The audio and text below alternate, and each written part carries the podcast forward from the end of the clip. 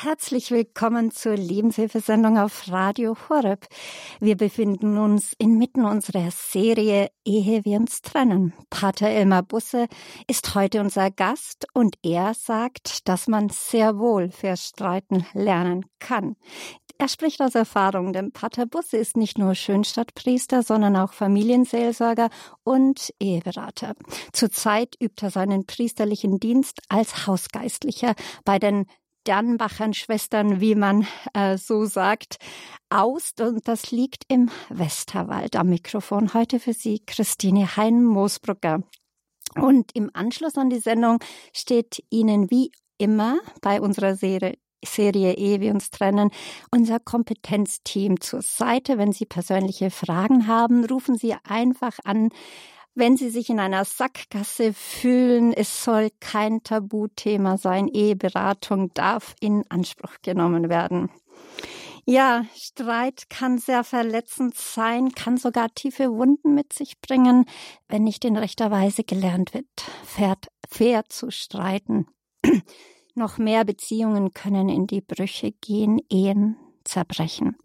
Ja, vor ein paar Wochen hatte ich eine Predigt gehört. Der Priester erzählte, dass ein Ehepaar zu ihm kam und sagte, dass sie 25 Jahre verheiratet sind und noch nie in ihrem Eheleben gestritten habe, haben. Und er fragte uns, ob wir das glauben können. Alle schüttelten den Kopf und ich dachte mir, na ja, irgendwann wird das ziemlich explosiver Brennstoff, wenn die ganzen Konflikte unter den Teppich gekehrt werden. Aber das Ehepaar erzählt ihm, dass sie vor der kirchlichen Hochzeit ausgemacht hatten, dass wenn die Frau sauer ist, sie ins Schlafzimmer geht und sich zurückzieht und der Mann in die Garage. Und der Priester lächelte und meinte, nun ja, der Mann verbrachte so 25 Jahre in der Garage und die Frau 25 Jahre im Schlafzimmer. Aber es war ein Scherz. Sie haben Buch geführt. Aber die Frage ist ja, wie geht man danach damit um? Und ja, wie geht man sowieso mit Streit um und wie kann man sich nähern als Ehepaar? Und welche Werkzeuge wir dazu brauchen, das wollen wir heute von Pater Elmar Busse lernen. Herzlich willkommen, Pater Ilmar Busse. Schön, dass Sie wieder dabei sind. Ja, grüß Gott, Frau Hein-Moosburger. Grüß Gott, liebe Hörerinnen und Hörer.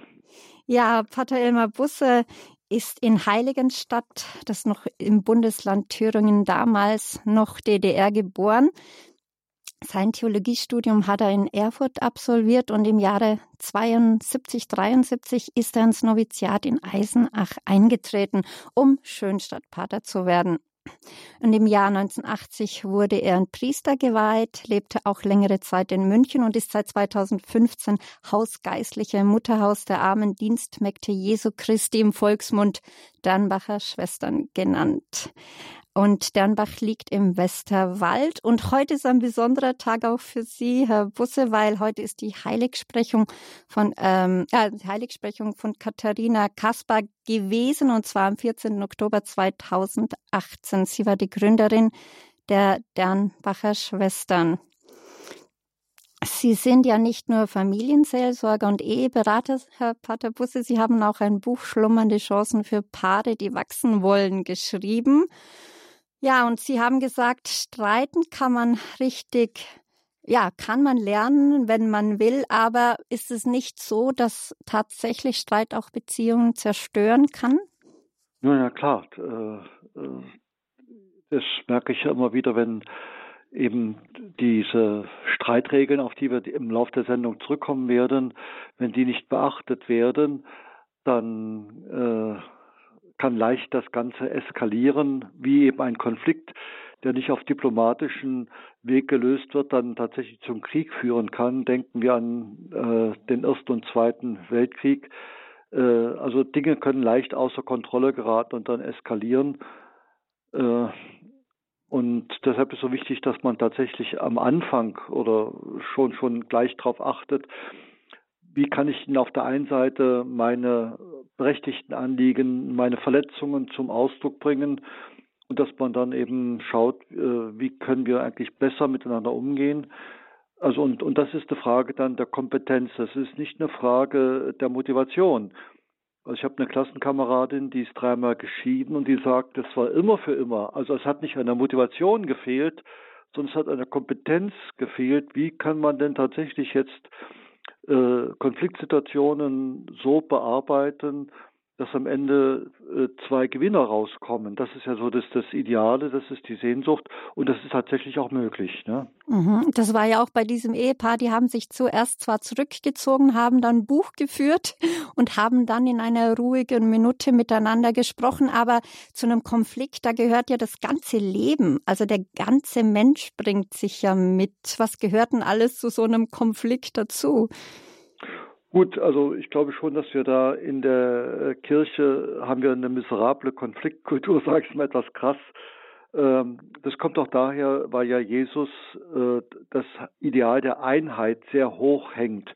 Also wenn wir im Johannesevangelium äh, dann in den Abschiedsreden Jesu im 17. Kapitel, der 11. Vers und der 21.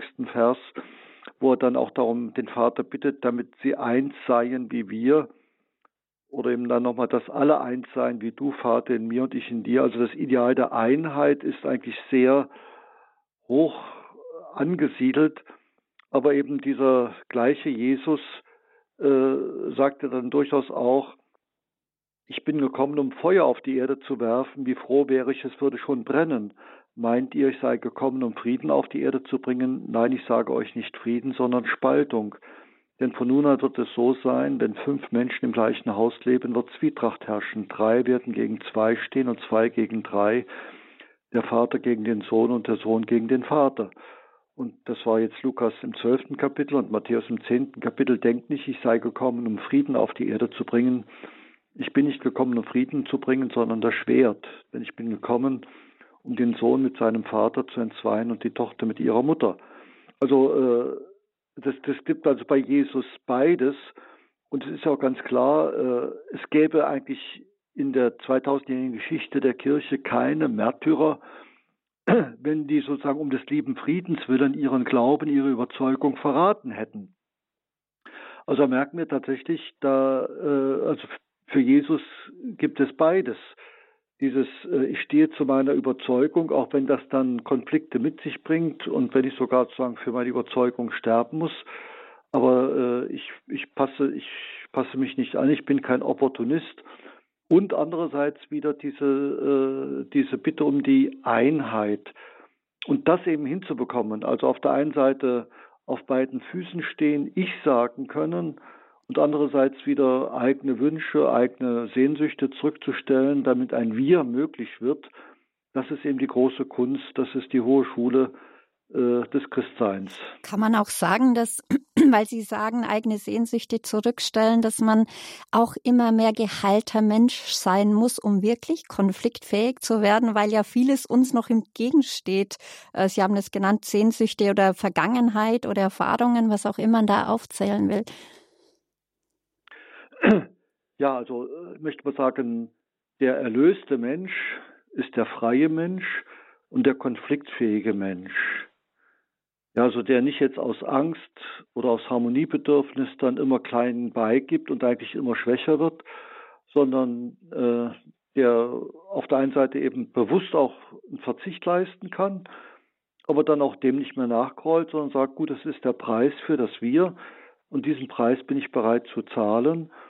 Und wenn man so tatsächlich äh, erlöst sein versteht, äh, ja, oder wie es Jesus ja sagt, seid vollkommen, wie euer himmlischer Vater vollkommen ist, der seine Sonne aufgehen lässt über Gut und Böse, der es regnen lässt über Gerechte und Ungerechte. Und wo Jesus ja auch sagt, äh, beschränkt euch nicht aufs Reagieren, das machen die Heiden auch. Also reagieren meine ich jetzt, wenn ihr nur denen etwas gibt, die euch etwas geben, wenn ihr nur die grüßt, die euch grüßen. Das ist ja, ich bleibe im Reagieren stecken.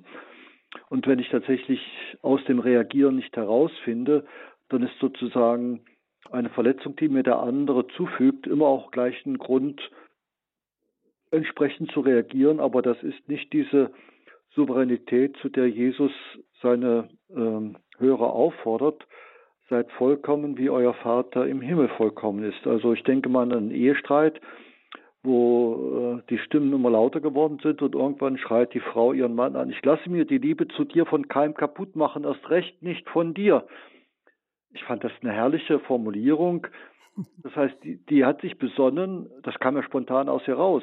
Sie hat sich besonnen, ich habe mich damals bei der Hochzeit für dich entschieden, das ist meine Entscheidung und ich habe mich dafür entschieden, dich zu lieben und ich lasse mir meine Liebe zu dir eben auch von dir nicht kaputt machen. Das heißt, ich lasse mich nicht auf das reagieren. Das ist ja immer auch eine Form von Unfreiheit, weil ich dann abhängig bin von dem Verhalten des anderen, dass ich sozusagen nicht in diese Unfreiheit kippe, sondern in der Souveränität bleibe. Ich bin frei. Ich halte an meiner Liebe fest und frage nicht, hast du das jetzt verdient oder nicht, sondern ich merke einfach, jetzt brauchst du meine Liebe und dann liebe ich dich sozusagen dir zum Trotz. Mhm. Diese Frau hat sich also spontan aus dem Bauch heraus leiten lassen. Es gibt natürlich auch Strategien, die wir gemeinsam mit Ihnen noch in dieser Sendung suchen werden. Zum Beispiel in Amerika ist es ja Pflicht, dass die Ehepaare zuvor eine gute Ehevorbereitung machen müssen sogar, bevor sie vor den Traualtar treten. Bei uns ist es hierzulande noch keine Pflicht, wäre vielleicht sehr gut.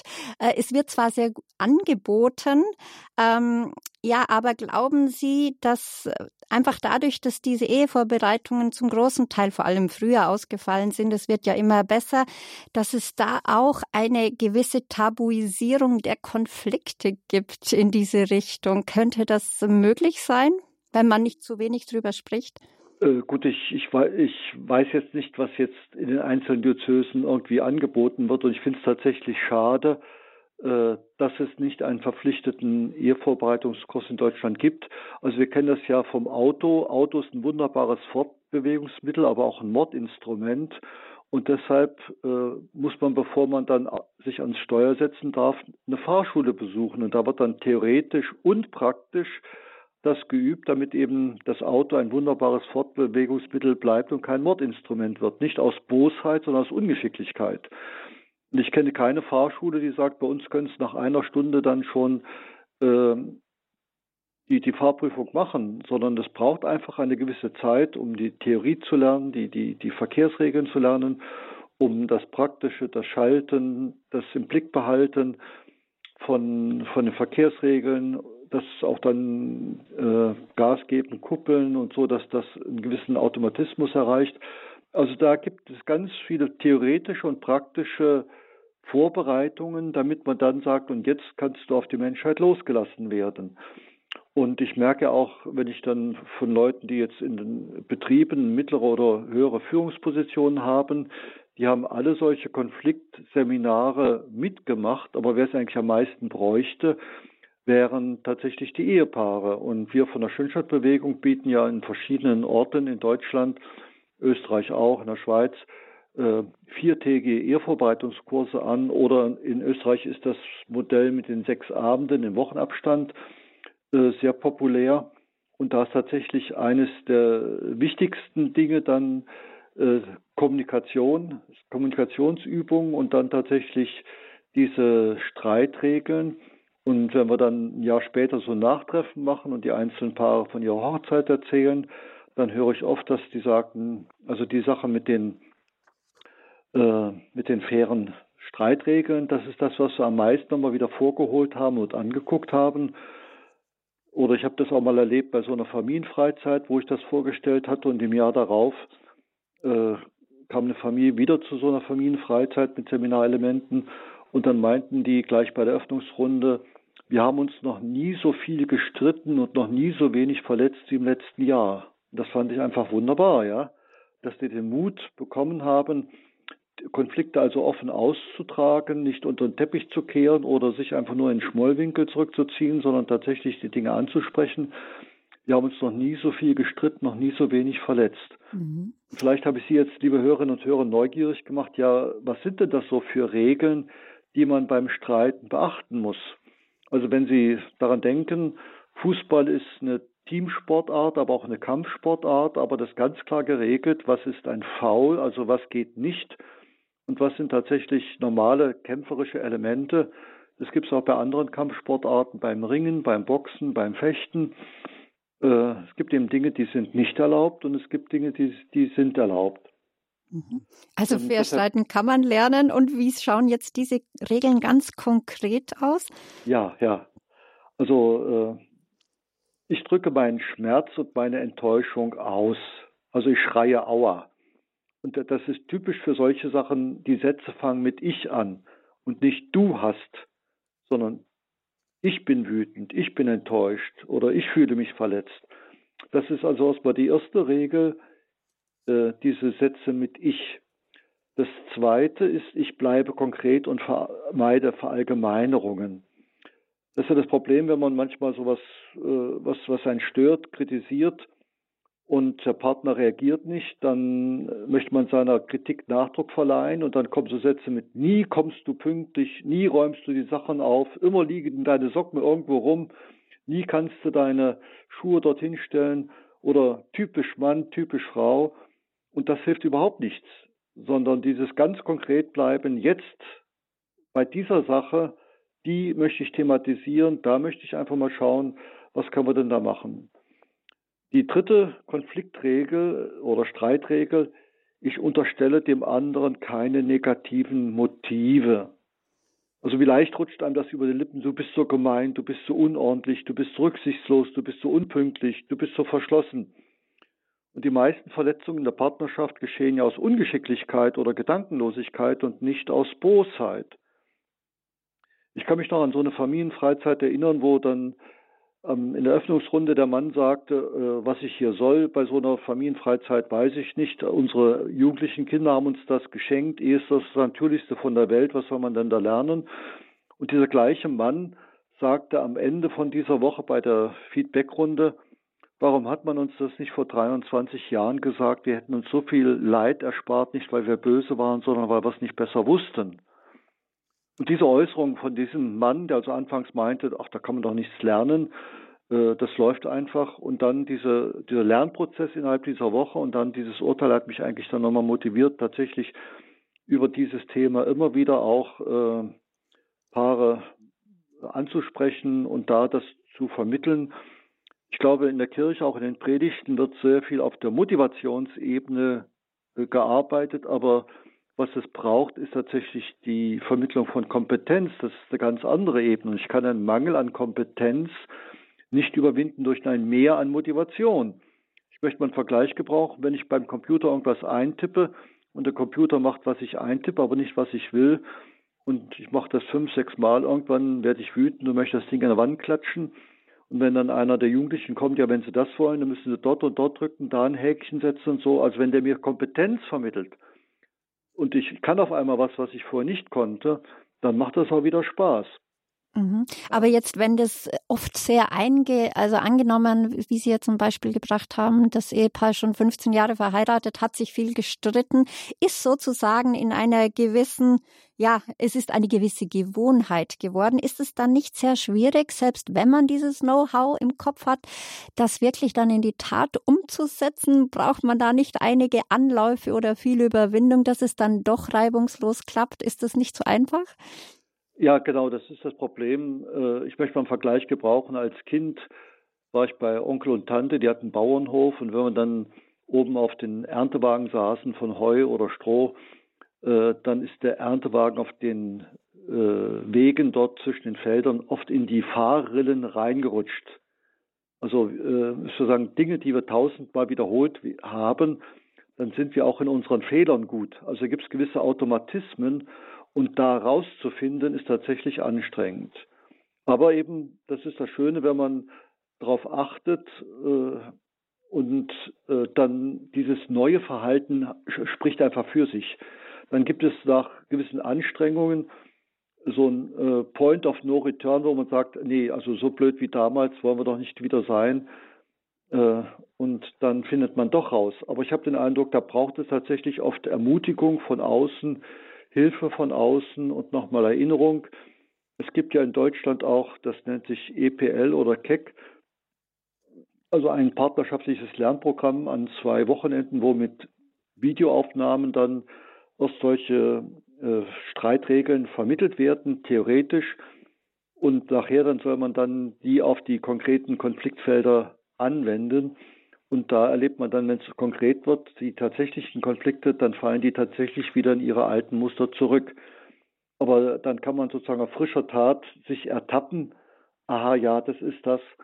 Und äh, dann werden noch Vorschläge gemacht von den Trainern, wie man das anders formulieren kann. Also ich bin überrascht, wie häufig es ausreicht hier bei der Eheberatung, wenn ich das Gemecker des einen in positive Wünsche übersetze und sozusagen der andere sich nicht mehr auf der Anklagebank fühlt, sondern beide sitzen auf der Problemlöserbank und dann werden sie kreativ. Wer auf der Anklagebank sich fühlt, der wird sich nur verteidigen. Aber dann ist man auch irgendwo blockiert. Mhm. Und äh, da sind wir eigentlich schon dann bei der vierten Konfliktregel. Ich formuliere das Fernziel der positiven Veränderung. Also ich hätte gern, dass du äh, dich so und so verhältst.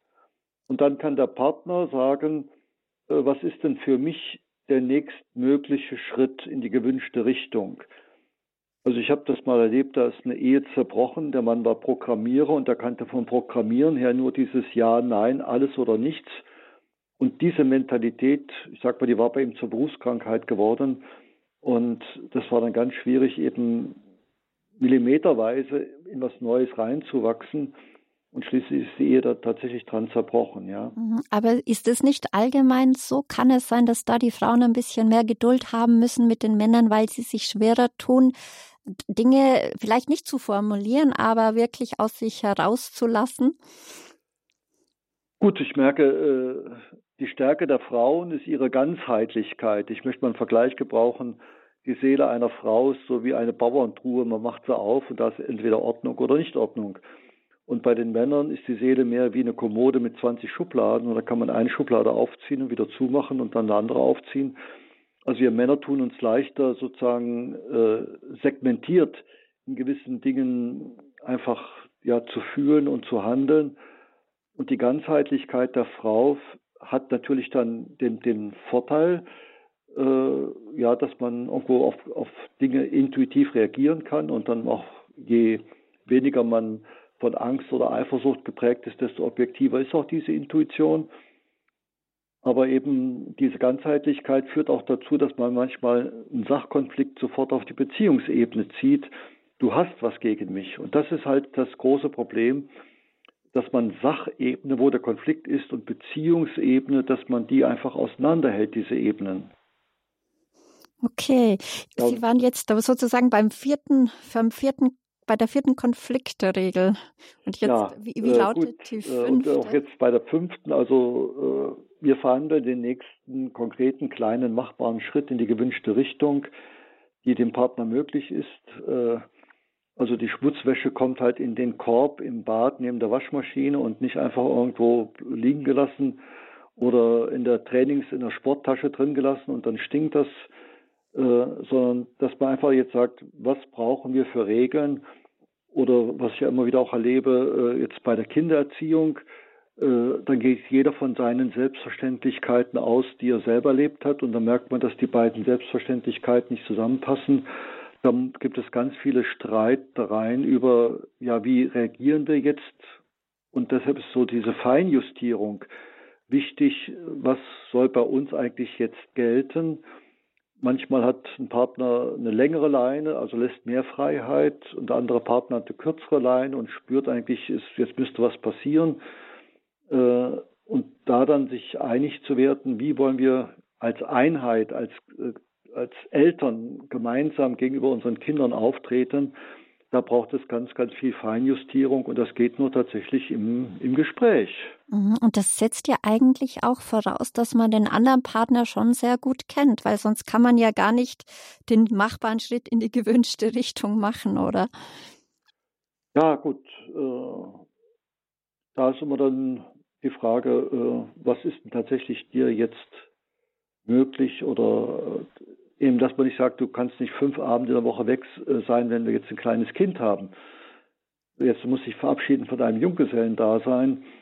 Äh, du bist jetzt äh, Familienvater, ja. Und dann kann man durchaus sagen, aber an zwei Abenden in der Woche kannst du meinetwegen zu einem Sportverein oder zu einem Gesangsverein oder Musikverein gehen, das schon. Aber ich möchte dann auch was haben.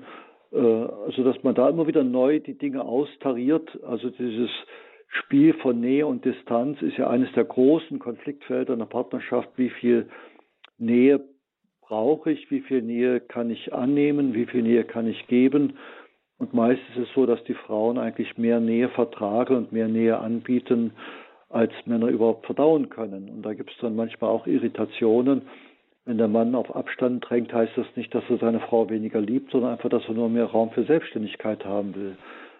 Ja, also das, da merke ich immer wieder, wie, wie wichtig das ist, über die Dinge zu sprechen. So kommt das an. Und deshalb, äh, dass man ganz schnell dann dieses Verhalten, das erstmal mehrdeutig ist, dann aus welchem Motiv heraus, aus welcher Sehnsucht heraus verhältst du dich jetzt so und geht das auch anders? Mhm. Oder man äh, kann man da auch in diese Richtung eben wie vorhin mit der Aufteilung der Tage einen ein Konf also einen Kompromiss finden sozusagen. Ja. Das ist ein und, das ist, und das Wichtige ist durchaus auch, dass man äh, so, so, so, so ein Ehetagebuch hat und wo man sich auch solche Dinge auch notiert, weil manches einfach wieder wegrutscht. Ja. Mhm. Dass man durchaus sagt, du, darüber haben wir äh, vor einem Vierteljahr schon mal geredet. Wir hatten eigentlich dann uns auf diese Regel geeinigt. Jetzt äh, bitte halte ich auch an diese Regel. Ne? Mhm. Also Ehetagebuch, wie am Anfang gesagt, ist gar nicht schlecht. Und dann, wenn der größte Sturm vorbei ist, sich zusammensetzen und auch, wenn es geht, miteinander darüber zu sprechen. Ja, denn im Moment der Verletzung ist ganz viel Rauch und wenig Licht. Und deshalb tut es manchmal gut, dass man äh, erstmal äh, den Rauch sich verziehen lässt und dann nochmal drüber redet, dann ist die Wahrscheinlichkeit, dass man einfach dann rationaler an die Sache rangeht und auch dann eine Lösung findet, ist dann viel, viel größer als im Moment der Verletzung. Dann kommt da manchmal was Unbedachtes raus, was dann einfach dann viel zu heftig dann auch wird eben bis hin zu Schimpfwörtern. Und das ist natürlich eine neue Verletzung, die dann nicht hilfreich ist. Ne? Mhm. Oder immer wieder dieselben Verletzungen, die dann sozusagen immer wieder durch Worte passieren. Ja, ja wenn das passiert, das, da kommen wir ja, glaube ich, zur sechsten Konfliktregel. Was ist dann zu tun, wenn verletzt wird? Also das Wichtige ist sozusagen dieses, dass man das mal über die Lippen bringt. Äh, das tut mir leid.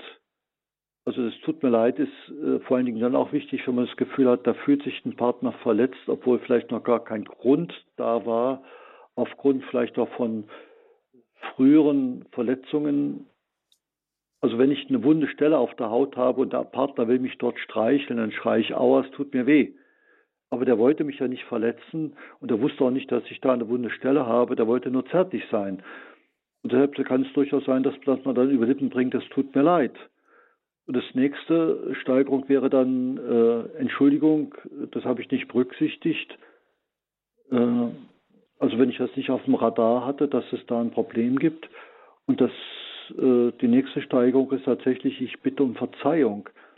Also was mich eigentlich äh, sorgenvoll stimmt, ist, dass das Wort Verzeihung aus der Mode gekommen ist und durch das Wort Entschuldigung ersetzt worden ist. Also mein Vater war Lehrer und wenn dann ein Kind ein paar Tage nicht zur Schule kam, in Deutschland gibt es Schulpflicht, dann machen sich die Eltern strafbar, aber wenn dann das Kind in der Schule kommt, eine Entschuldigung mitbringt, unser, unser Kind hatte 40 Grad Fieber und konnte deshalb nicht in die Schule kommen, dann wird das, was auf den ersten Blick wie Schuld aussah, weg erklärt. Das ist eine Entschuldigung. Aber bei Verzeihung geht es darum, dass ich eingestehe, ja, ich bin dir gegenüber schuldig geworden und ich bitte dich um Verzeihung. Das heißt, mein Fehlverhalten soll nicht länger unsere Beziehung, unser Klima belasten und äh, dass das durch, durcheinandergewirbelt wird oder sozusagen, dass das Wort Verzeihung fast aus der Mode gekommen ist zugunsten von dem Wort Entschuldigung. Dabei sind das zwei ganz verschiedene Lebensvorgänge. Da merke ich einfach, äh, das bringt ganz viel, wenn man das über die Lippen bringt. Also das tut mir leid, wenn ich jetzt tatsächlich nicht wusste, dass ich dich verletzt habe und nicht verletzen wollte. Denn Entschuldigung, also ich erkläre, warum ich so nicht anders gehandelt habe und dann eben Verzeihung. Äh, ja, ich sehe ein, ich bin dir gegenüber schuldig geworden, das war jetzt ein Foulspiel und ich bitte dich darum, dass sozusagen das nicht länger unsere Gegenwart und Zukunft belastet. Mhm. Und ähm, das kann zum Beispiel, äh, also bei vielen Paaren ist es so, dass die abends vielleicht sogar noch im, im Bett dann sich die Hand geben, das Vater unser beten und dann beim Vergib uns unsere Schuld, wie auch wir vergeben unseren Schuldigern und wenn der eine drückt und der andere zurückdrückt, äh, dann ist klar, die Sache ist erledigt, jetzt gerade bei denen, die schwer tun mit dem Reden. Oder in vielen Familien hat sich das bewährt, dass man sowohl im Wohnzimmer wie in der Küche im Schrank greifbar eine Versöhnungskerze und Streichholz oder ein Feuerzeug liegen hat. Und wenn dann der eine die Versöhnungskerze rausholt und anzündet, ist das das Signal für den anderen, du, ich möchte wieder gut sein. Ich habe es auch schon mal erlebt und hat die Frau, das heißt, wurde mir erzählt, da hat die Frau die Kerze ausgeblasen, da man erzählen ruhig das zweite Mal die Kerze angezündet und dann musste sie weinen und hat ihn in den Arm genommen und dann konnten sie tatsächlich drüber reden. Also manchmal sind solche Starthilfen zu einem klärenden, versöhnenden Gespräch durchaus eine Hilfe. Ich habe das auch mal erlebt, dann hat eine Frau zwei Tage Stummfilm gespielt und dann kam der Mann nach Hause, äh, begrüßte seine Frau, die antwortete nicht und dann ging er in die Küche und hat dann alle Schränke aufgemacht, alle Schubladen aufgemacht und dann zischte sie, was suchst du denn? Und da meinte er so ganz locker, ach, da ist sie ja, deine Stimme. Und da musste sie selber lachen und damit war das Eis gebrochen. Also ich merke einfach, dass tatsächlich diese Form der passiven Aggressivität, dass man sich sozusagen in sich zurückzieht in ein Schneckenhaus, was auf der einen Seite eben schützt vor weiteren Verletzungen, aber eben auch nicht Beziehungen abbrechen lässt. Also wenn man das sich abgewöhnt und nicht eben die Schneckenhausstrategie anwendet, sondern die Dinge anspricht, also Auer schreit. Und Auer schreien heißt ja erstmal nur, es tut mir weh. Und unterstellt dem anderen nicht, du bist der Böse, der mich verletzt hat, sondern nur, es tut mir weh. Äh, dass das viel, viel besser ist und viel schneller zur Klärung führt, als diese Schneckenhausstrategien sich in sich zurückziehen. Mhm. Also kleine Rituale für ein Zeichen des Neuanfangs. Ähm, ich hatte euch schon öfters gehört, dass gesagt wurde, man kann auch zum Beispiel das Ehegelübde, wenn man jetzt schon gläubig miteinander geht, äh, immer auch immer wieder erneuern. Das ist auch vielleicht, kann das auch, kann das täglich gemacht werden oder kann das ein zu viel geben? Ach nee, also äh, zu viel ist eigentlich nur, wenn es dann zum seelenlosen Ritual verkommt. Äh, also, wir, also ich feiere ja auch täglich die Messe und das ist im Grunde genommen auch die tägliche Erneuerung des neuen Bundes, also was in, meine Eltern in der Taufe stellvertretend für mich vollzogen haben. Und ich habe den Eindruck, das ist, das ist nicht zu viel, dass ich da täglich die Messe feiere. Und äh, Ehesakrament heißt ja eben nicht nur kirchlich heiraten, sondern Ehesakrament heißt ja, der Partner wird für mich zur Vermittlung der unsichtbaren Gnade. Im Grunde genommen, wenn man so will, die Priesterweihe und das Ehesakrament sind ja richtige Risikosakramente, die Christus eingegangen ist, dass er sagt, ich vertraue so sehr auf das Gute im Menschen, dass ich euch zum Träger meiner unsichtbaren Gnade mache.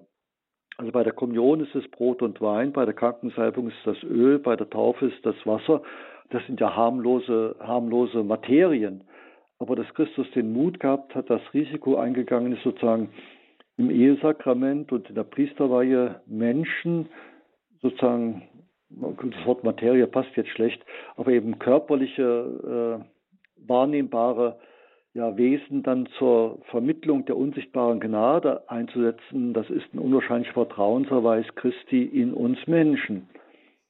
Und ich merke eben immer wieder tatsächlich, wenn Partner miteinander barmherzig umgehen, und Barmherzigkeit heißt ja Liebe angesichts der Fehler des Geliebten. Also wenn ein Partner das Ja aufrechterhält, obwohl man das Gefühl hat, ich habe es nicht verdient, dann kommt sozusagen auf der erlebnismäßigen Ebene ein Gefühl, ah, da so fühlt sich Barmherzigkeit an. Und dann kann man sozusagen auch mit dem Wort und mit dem, was Jesus da tut, was man in der Bibel liest, aha, so fühlt sich das praktisch an. Und dann auf einmal kommt tatsächlich die unsichtbare Gnade durch die Vermittlung des Partners an. Und das ist das, ja, das ist das Wunderschöne, wo deutlich wird, Ehe ist ein Alltagssakrament und nicht nur kirchlich heiraten. Ja, schön, dass Sie Radio Horeb eingeschaltet haben. Hier ist die Lebenshilfe in der heutigen Lebenshilfesendung. Es sind wir inmitten unserer Serie Ehe wir uns trennen und zu Gast ist Pater Elmar Busse. Er ist Schönstadtpriester und er gehört der Schönstadtbewegung an. Unser Thema heute, Verstreiten kann man lernen und nach der Musik geht's gleich bei uns weiter. Bleiben Sie dran.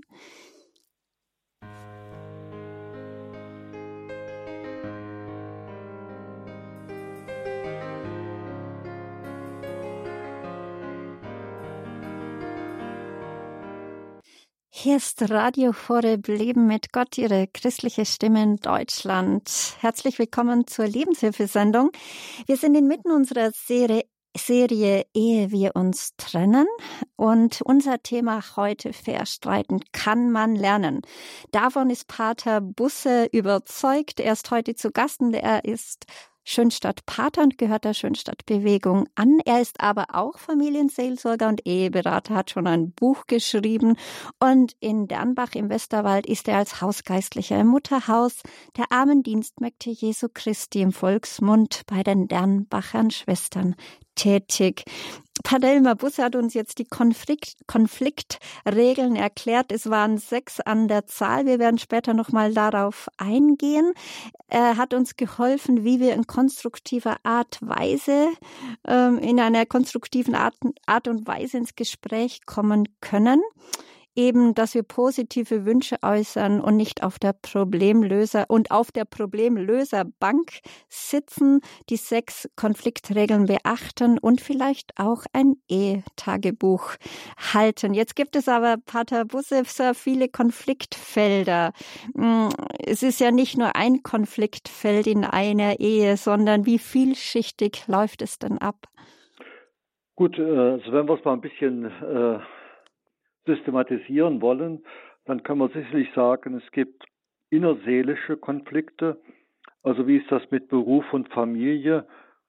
Also ich habe das schon häufig gehört, du bist mit deinem Beruf, mit deiner Firma verheiratet, aber nicht mit mir. Also wenn der Mann dann Überstunden macht, vielleicht auch aus Angst, den Arbeitsplatz zu verlieren und die Frau fühlt sich dann einfach dann zu sehr im Stich gelassen, und der, der Mann ist selber dann äh, in diesem Konflikt, also ich, ich kenne das von meiner Schwester, meinem Schwager, der ist Arzt im Krankenhaus, der kam also selten zu der normalen Zeit nach Hause, sondern dann war meist ein, zwei Stunden später, weil eben da noch dies oder jenes war. Äh, Paulus schreibt das ja auch mal im Römerbrief im siebten Kapitel, das, was ich will, das tue ich nicht und das, was ich tue, das will ich nicht. Also diese äh, innere Spannung, äh, dieser Konflikt zwischen den verschiedenen Interessen und Aufgaben, die ich habe, da kann es leicht zu Schlagseite kommen. Das ist ganz gut, dass man auch mal auf den Partner hört, der von außen da drauf schaut und dann einem hilft, dass man immer wieder neu in die Balance kommt. Dann gibt es sicherlich auch jede Menge Sachkonflikte. Äh, also ich habe das mal von einer äh, Kinderärztin erzählt bekommen, die sagte, dass dann, äh, wenn dann so Diagnosen gestellt worden sind und wo Behinderungen sind und dass man dafür Übungen machen kann, und dann zeigen sich die Männer eigentlich sehr kooperativ. Aber nach einem halben Jahr sagen die Frauen, äh, mein Mann überlässt mir das Ganze. Und da das ein paar Mal passiert ist von verschiedenen Paaren, hat sich gewundert, eigentlich die Männer waren doch kooperativ. Und dann hat sie eben mitgekriegt, dass wenn die Männer sich dann darum kümmern, dann die Frauen sie oft kritisieren und dann irgendwann beim dritten, vierten Mal sagt der Mann, naja, dann mach's doch alleine. Also es gibt tatsächlich äh, manche Männer, die dann aus dem Grund sich zurückziehen oder die Sachen nicht machen, äh, weil sie einfach sich dann kritisiert erleben. Also ich denke auch eine Frau, die sagt, wenn mein Mann die Küche aufräumt, dann gehe ich raus, das kann ich nicht mit angucken. Oder eben dieses, wie putzt du denn die Fenster? Also, dass man da einfach mal, äh, wenn ich was delegiert habe, dann soll es der andere so machen, wie er es für richtig findet. Das ist schon ganz wichtig und nicht dann immer dran rummäkeln oder von vornherein sagen, aber äh, es wäre schön, wenn das so und so gemacht wird. Mhm, also weniger nörgeln wäre ein Appell an uns Frauen sozusagen? Ja, ja. Gut, nörgeln klingt so schlecht. Ich glaube schon, dass, dass viele Frauen einfach von Natur aus anspruchsvoller sind, was die Beziehungsqualität betrifft. Also die wünschen sich eigentlich mehr. Und die Männer sagen sich, ich bin ein guter Ehemann, ich verdiene, gebe das Geld zu Hause ab, ich gehe nicht in die Kneipe. Was will sie denn noch? Also da merke ich einfach, dass tatsächlich das Bedürfnis nach Austausch, wodurch dann seelische Nähe entsteht, einfach bei den Frauen von Haus aus viel größer ist, sodass das Männer oft so in der Anfangszeit als anstrengend erleben also wir von der Schönstadtbewegung, wir raten allen Paaren, sich einmal in der Woche anderthalb Stunden Zeit zu nehmen für einen Beziehungspflegeabend, wo man einfach miteinander redet, wie geht's dir mit mir, wie geht's mir, äh, wie geht's dir mit mir und umgekehrt. und wo einfach die, dieses, dieser Austausch einfach dann doch auch seelische Nähe herstellt. Und gerade die, die vielleicht in der eigenen Herkunftsfamilie das nicht gelernt haben, für die ist das richtig Schwerarbeit. Und es dauert meist so drei bis fünf Jahre, bis von der ersten Idee bis zum tatsächlich einigermaßen das zur Regel werden zu lassen, dass man dieses Gespräch hinbekommt. Und die Männer, die sich dieser Herausforderung stellen, sagen dann auch, das kommt mir im Umgang mit den Kunden, das kommt mir im Umgang mit den Mitarbeitern zugute, was ich da jede Woche mit meiner Frau trainiere. Und dann sind sie auch irgendwo versöhnt und haben dann auch Spaß dran. Mhm. Bevor wir jetzt noch in die weiteren Konfliktfelder reingehen, würde ich gerne die Hörerinnen und Hörer einladen, dass sie bei uns anrufen. Vielleicht haben auch Sie noch Fragen an Pater Elmar Busse. Er ist Schönstadtpriester und in der heutigen Sendung bei uns zu Gast. Ehe wir uns trennen, verstreiten kann man lernen. Äh, rufen Sie doch an, wenn Sie Fragen haben oder ein Zeugnis. Wie haben Sie Ehe gelebt? Wie konnten Sie gut streiten lernen oder Konflikte lösen? 089 517 008 008 089 517 008 008. Wir freuen uns auf Ihren Anruf und ja, warten gespannt, was Sie uns mitzuteilen haben. Also wir hatten jetzt, Herr Pater Bussi, zwei Konfliktfelder, innerseelisch, beruflich, Familie und sachlich. Und was für Konfliktfelder gibt es denn noch? Gut, dann gibt es natürlich die typischen Beziehungskonflikte. Also gerade wenn man in der Ehe nah beieinander lebt, erlebt man auch die, die Unerlöstheit des Partners. Das kann so ein, äh, also neulich mal bei einer bei einer Osterbeichte sagte eine Frau, mein Mann ist vor zehn Jahren gestorben, äh, ich lebe allein im Haus, die Kinder sind weg, äh, was soll ich denn beichten? Ich habe keine Sünden. Äh, also dort, wo Menschen einfach nah beieinander sind, gehört das Ertragen der Unerlöstheiten oder Schwächen der anderen einfach auch ein Stück mit dazu. Und äh, Pater Kentenich, der Gründer der Schönstadtbewegung, hat mal in den USA, als er mit Familien gearbeitet hat, so einen Spruch geprägt, sei hochgelobt in Ewigkeit und Mittel meiner Heiligkeit. Das heißt, ich äh, wachse ja nur in der Geduld, ich wachse ja nur in der Barmherzigkeit, wenn ich sozusagen an die Grenze meiner bisherigen Geduld und an die Grenze meiner bisherigen Barmherzigkeit, wenn ich bis dahin belastet werde. Und Paulus im 1 Korinther 13 im Hohen Lied der Liebe sagt ja auch, die Liebe erträgt alles. Also das Ertragen können, das gehört sicherlich mit das ist der Preis für körperlich-seelische Nähe, ob das jetzt eine Freundschaft ist oder eine Ehe oder eine Familie. Äh, da merke ich einfach, da, äh, da sind wir alle immer wieder neu herausgefordert. Und wenn es dann zu viel wird, dann explodiert man halt und dann kommt vielleicht etwas, was gar nicht jetzt im Moment im Zusammenhang steht. Da hat sich ganz viel angestaut, das kommt dann so raus und der andere ist ganz erschrocken, wo auf einmal das Gewitter herkommt. Mhm. Vielleicht würde ich gerne jetzt äh, eine erste Hörerin reinbitten. Es ist Rita äh, Emmy Arnold aus Burghausen in Unterfranken. Grüß Gott, Sie sind auf Sendung. Hallo? Grüß Gott, guten Morgen. Guten Morgen. Schön, dass Sie angerufen haben. Ja, wir sind 53 Jahre verheiratet und viele sagen, wie macht ihr das? Ja, also man, wir haben uns eh schon lieb gehabt schon, also schon seit der Schulzeit und haben auch sehr früh geheiratet. Mit 19 haben wir schon geheiratet und sind jetzt 52 Jahre verheiratet und haben uns immer noch lieb. Und was ist das Ihr Geheimnis?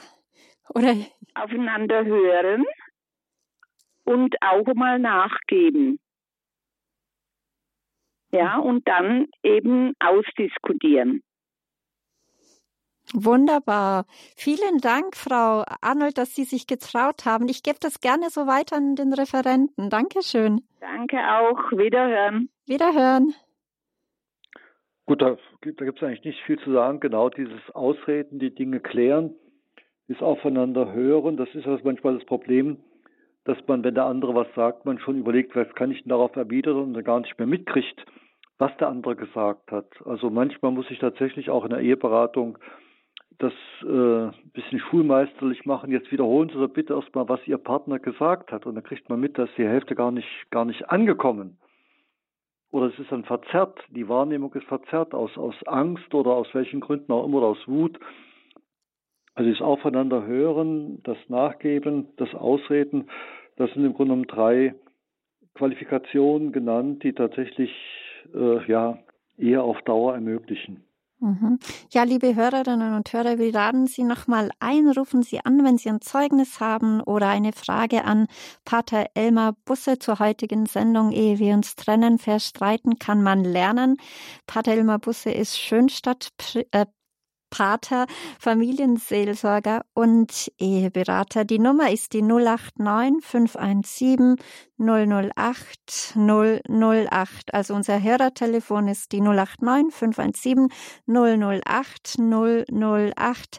Wir freuen uns auf Ihren Anruf, wenn Sie Fragen haben oder ein schönes Zeugnis.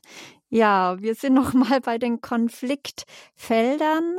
Ähm, das wäre dann sozusagen das vierte Konfliktfeld. Äh, ja, dann gibt es natürlich äh, auch Wertekonflikte. Also auf der einen Seite, wir, wir wollen ja alle wahrhaftig sein, aber wie ist das manchmal, wenn wir das Gefühl haben, die Wahrheit ist sehr grausam, mit dem Schonen wollen. Ja, oder äh, wenn ein Jugendlicher sagt, ach, das erzähle ich meinen Eltern gar nicht, sonst machen die sich so viel Sorgen um mich. Ich erzähle ihnen gar nicht, wie gefährlich das Bergsteigen oder das Paragliden ist.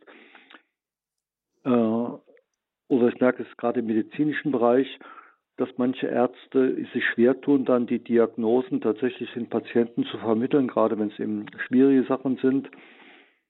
Und äh, da ist auch je nach Typfrage, es gibt manche Leute, die knallen einem so den Brocken praktisch vor die Füße.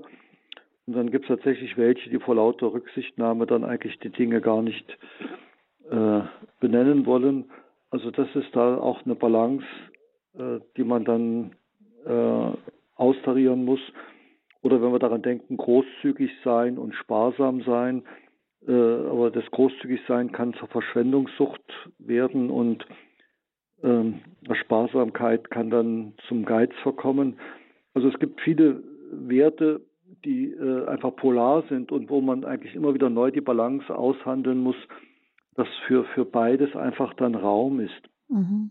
Also Verteilungskonflikt jetzt meinen Sie, wenn es ums Geld geht und so. Ja, aber das ist ja auch eine, auch eine Haltung, auch eine Haltung. Natürlich dann, ähm, ich habe mal mit einer Frau da in Wiener Straßenbahn geredet und die meinte, bei uns haben am meisten das Geld und die Kinder gestritten. Also nicht ich habe mich mit meinem Mann über unser Geld und über die Kinder gestritten, sondern bei uns hat das Geld und die Kinder gestritten, sozusagen ich nicht. das war eine, eine, komische Formulierung, deshalb hat sie sich mir eingeprägt. Aber tatsächlich, äh, das erleben wir alle. Zeit ist zu wenig da, Geld ist zu wenig da. Äh, und da muss man tatsächlich dann Entscheidungen treffen, wie wollen wir das handhaben, wie wollen wir das machen. Und ähm, da merke ich eben auch, wie, wie Regeln einfach eine Hilfe sind, um dann einfach äh, auch nicht in so, so blind in, in was reinzuschlittern und dann so aus Augenblickssituationen heraus dann zur Entscheidung gedrängt werden, sondern wenn man einfach mal sagt, also im Laufe des Jahres haben wir, weiß nicht, 20 Geburtstage äh, zu versorgen oder dies oder jenes.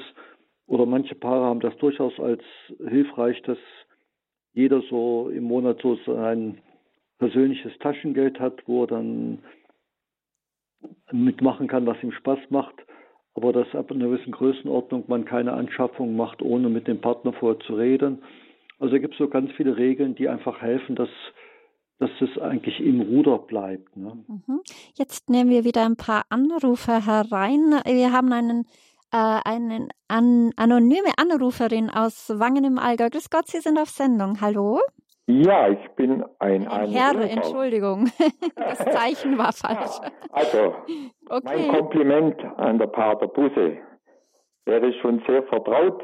Wir sind selber in der Schönstadt-Familie und ohne die Schönstadt-Gedanken und das Schönstadt-Liebesbündnis könnten wir uns nicht vorstellen, wie wir jetzt im Glauben verankert sind, dass wir auch von Radio Horeb noch verstärkt bekommen.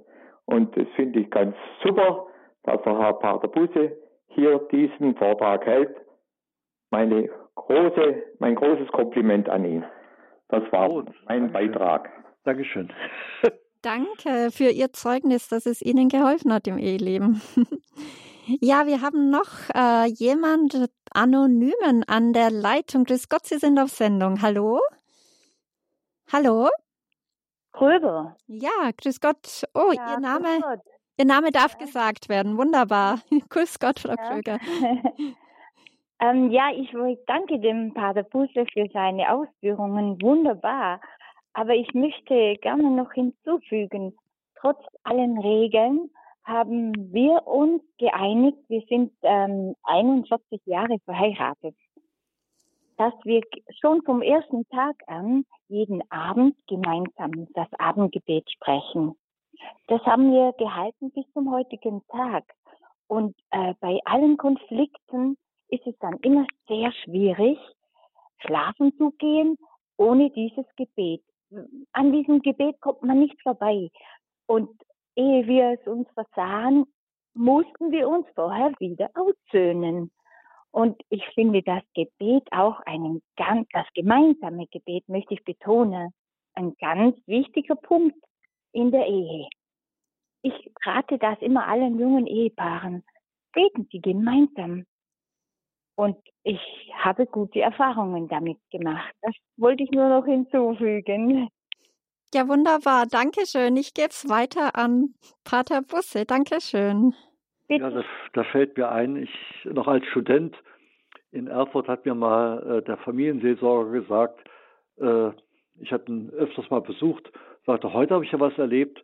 Da stand ein Ehepaar vor meinem Bürotür mit einem Blumenstrauß und ich habe sie reingebeten und dann äh, erzählten die ja, wir haben vor zehn Jahren bei ihnen Ehevorbereitungskurs gemacht und Sie haben uns geraten, dass wir jeden Tag laut gemeinsam persönlich beten sollten. Wir fanden das anfangs sehr komisch, hat uns auch viel Hemmungen, äh, also wir hatten viele Hemmungen, die wir überwinden mussten. Aber wir haben einfach erlebt, was das für seelische Nähe herstellt. Und wir haben heute unseren zehnten Hochzeitstag und wollen uns einfach bei Ihnen bedanken, dass Sie uns damals so ziemlich eindringlich diesen Rat mit auf den Weg gegeben haben.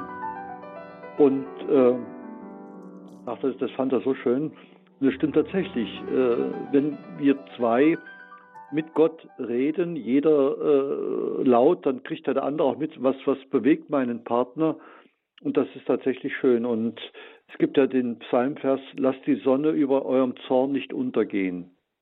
Also ich habe das ja durchaus auch schon erlebt, dass äh, Partner in der Nacht am Herzinfarkt gestorben sind, der andere hat es gar nicht gemerkt. Und wenn dann sozusagen der Eindruck wäre, oh, es gab noch so viel Unausgesprochenes, äh, dann hat man das Gefühl, eine Chance verpasst zu haben. Und äh, deshalb, je eher man sich bekrabbelt und wieder aufeinander zugeht und dann einen Schlussstrich zieht, desto mehr, äh, äh desto weniger gibt es so chronische Verletzungen. Ne? Also es kann nicht, es ist sehr schön, wenn Sie sagen, wir haben das geschafft, jeden Abend, auch wenn es uns schwer gefallen ist, aber sozusagen den Tag zu entgiften und sozusagen das Ganze abzulegen bei Gott, um wieder ganz unbeschwert in die Nacht zu gehen und in den neuen Tag. Mhm. Wunderbares Zeugnis oder so wie Papst Franziskus sagt, man sollte immer also danke darf ich, bitte, bitte darf ich und Entschuldigung sagen, also auch Entschuldigung am Ende des Tages. Ja, wir haben ähm, noch Herr Altenburg äh, aus Radolfzell in der Leitung. Grüß Gott, Sie sind auf Sendung. Ja, grüß Gott und Gruß in die Sendung, auch Herr Pater Busse und die Referentin. Ich bringe einen kleinen Beitrag. Jetzt möchte ich aber noch ganz kurz zu den Vorausgehenden etwas sagen. Ich finde, das Wort, was Sie, Herr Pater, ins Wort, ins Wort gebracht haben, der Tag soll über dem äh, Zorn, untergehen. Der Zorn. Zorn, ja, genau. Der Zorn soll Genau, das hatten wir in unserer Ehe uns vorgenommen, dass also kein Tag unversöhnt zu Ende geht, dass man sich also spätestens, bevor es zur Nachtruhe dann endgültig geht, sich auch aussöhnt über die Dinge, die vorgekommen sind. Da kann ich jetzt dazu fügen, weil manche Menschen mich auch kennen, das ist immer nicht sehr gut oder uns nicht sehr gut gelungen. Aber warum ich anrufe, ist etwas anderes. Ich habe von meinen Eltern, meine Eltern waren 55 Jahre verheiratet, haben zwei Weltkriege durchlebt, vier lebende Kinder, drei als Baby gestorben dick und dünn haben sie durchgemacht und sie haben zusammengehalten. Und ich habe von meinen Eltern ein Wort mitbekommen, das ich jetzt zunächst mal mit einem anderen Wort umschreibe. Dieses Wort heißt Weißt du, wo es keinen Herrn und keinen Diener gibt? Wo eins dem anderen hilft, weil eins das andere liebt. Ich habe jetzt ein Wort ausgewechselt. Ich habe das Wort, weil eins dem anderen hilft, verwendet. Weil ein ganz unpopuläres Wort heutzutage ist das Dienen. Das will eigentlich keiner mehr hören. Also der richtige Wortlaut ist, weißt du, wo es keinen Herrn und keiner Dien keinen Diener gibt, wo eins das andere liebt, weil eins dem anderen dient. Ich bringe das jetzt ein, weil ich gerne Ihre Anmerkungen dazu hören würde, Herr Pater. Mir selber, je länger ich lebe, wird es bewusst, dass das ein großer Schlüssel ist. Und es entspringt letztendlich dem hohen Lied der Liebe. Dort steht das so nicht wortwörtlich drin, sondern aber impliziert steht im, im hohen Lied der Liebe genau das drin. Und wie gesagt, auch wenn es mir nicht in allem so gelungen ist, wie es eigentlich jetzt diesem Wort entsprechend auch erlebt haben würde, dann, wie gesagt, bitte ich einfach, was Sie zu diesem Sinnwort oder Sinnspruch sagen würden. Gut, da kann ganz aktuell, wie gesagt, der Ordensname hier der Schwesterngemeinschaft heißt Arme Dienstmägde Jesu Christi. Und die Gründerin, die Katharina Kasper, also im 19. Jahrhundert, äh, hat sich immer sehr viel mit dem Bischof in Limburg beraten, wie das weitergehen soll. Und der Bischof hatte vorgeschlagen, sie sollen sich doch Elisabeterinnen nennen, in, in Anlehnung an Elisabeth von Thüringen oder Elisabeth von Ungarn. Und sie hat gesagt, nein, aber hier in dieser kleinen Marienkapelle hier in Dernbach am Rand vom Dorf in Heilbronn äh, hat Maria ihr eingegeben, nenne deine Gemeinschaft arme Dienstmägde Jesu Christi. Und die Schwestern sagen immer, das ist ein sperriger Name. Äh, aber äh, ich glaube, es braucht tatsächlich diese Haltung des Dienstes. Interessant ist das Wort Dienstleistung oder lateinisch nochmal und englisch Service, das hat auf einmal wieder Konjunktur.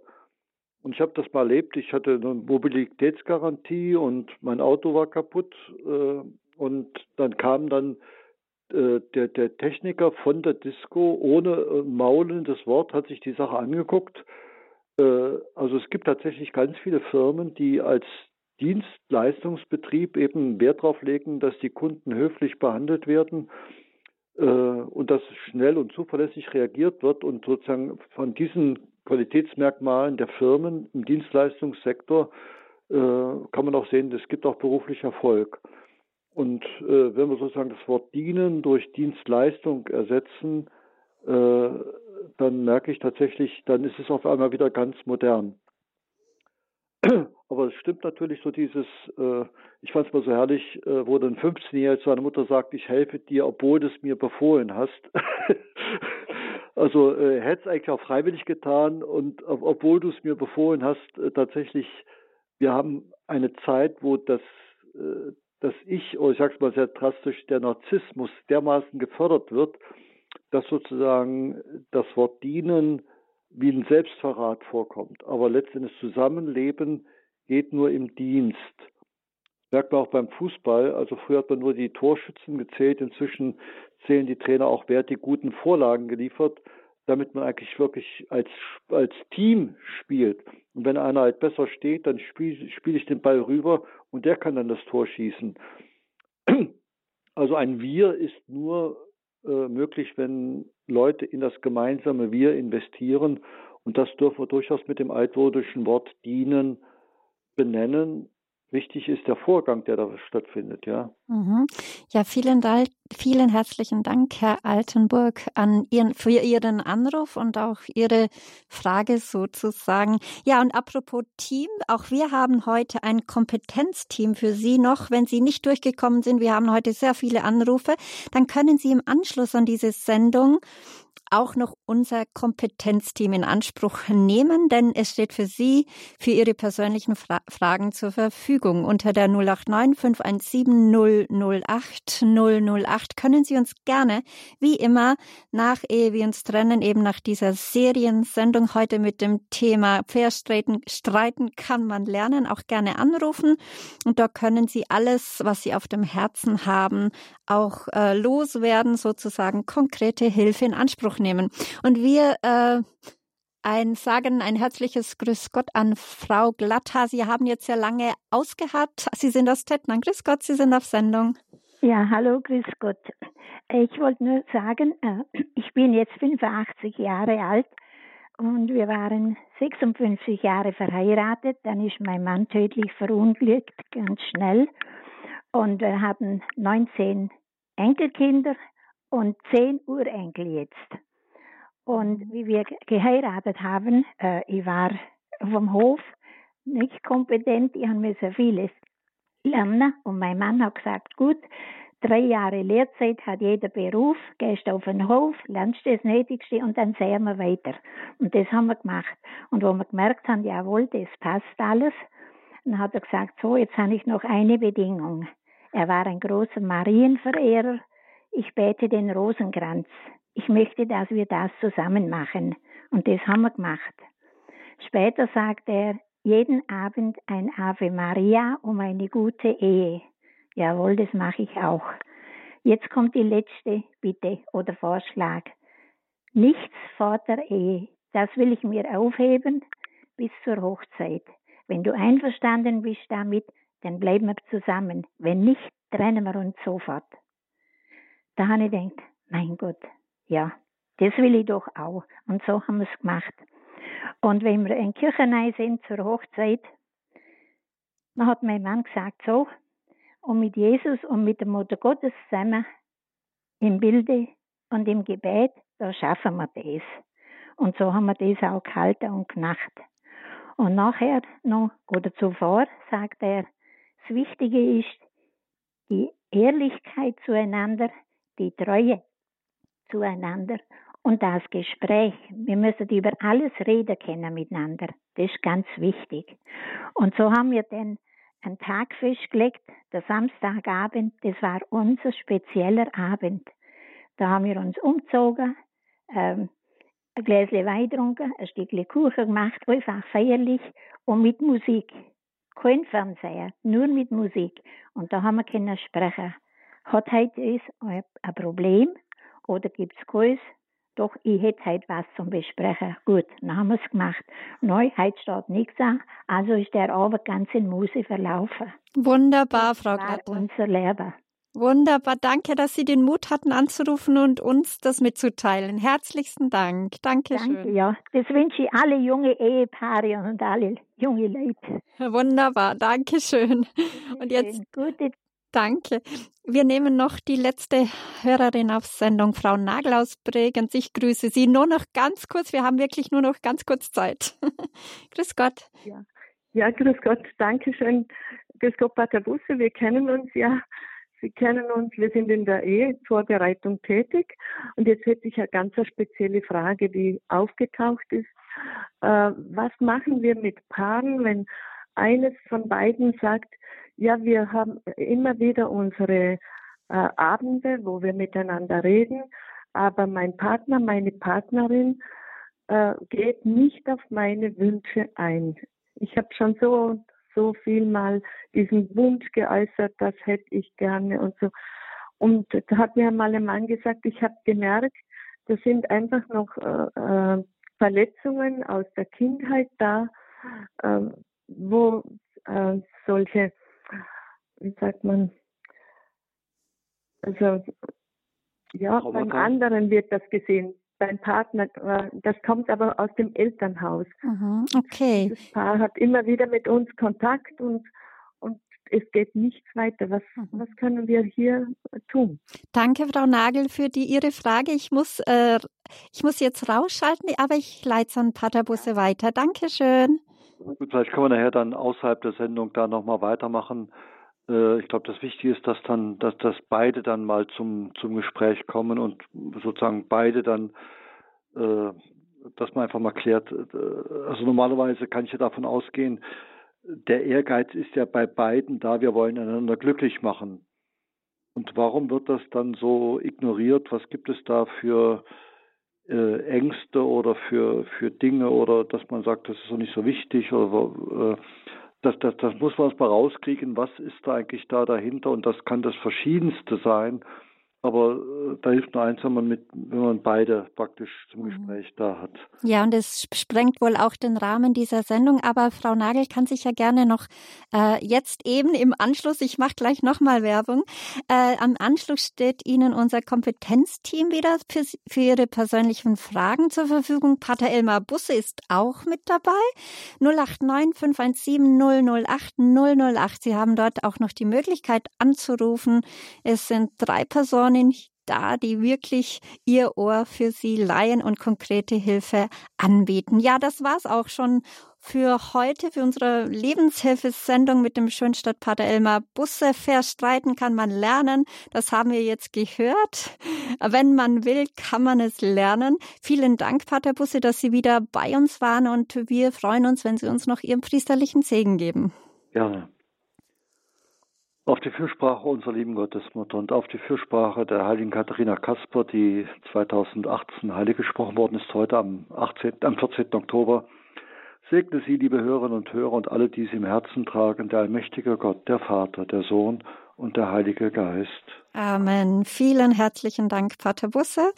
Ja, und auch heute Nacht wird diese Lebenshilfesendung um 23 Uhr auf Radio Horeb wiederholt. Sie können es gerne auch nachhören in den Podcasts. Falls Sie aber eine CD wünschen, können Sie auch anrufen unter der Nummer 083 28921 120 083 28921 120 2.0. Das ist der CD-Dienst. Somit bedanke ich mich auch bei Ihnen, liebe Hörerinnen und Hörer. Seien Sie wieder mit dabei, wenn es heißt Lebenshilfe. Am Mikrofon für Sie heute Christine Hein-Moosbrucker.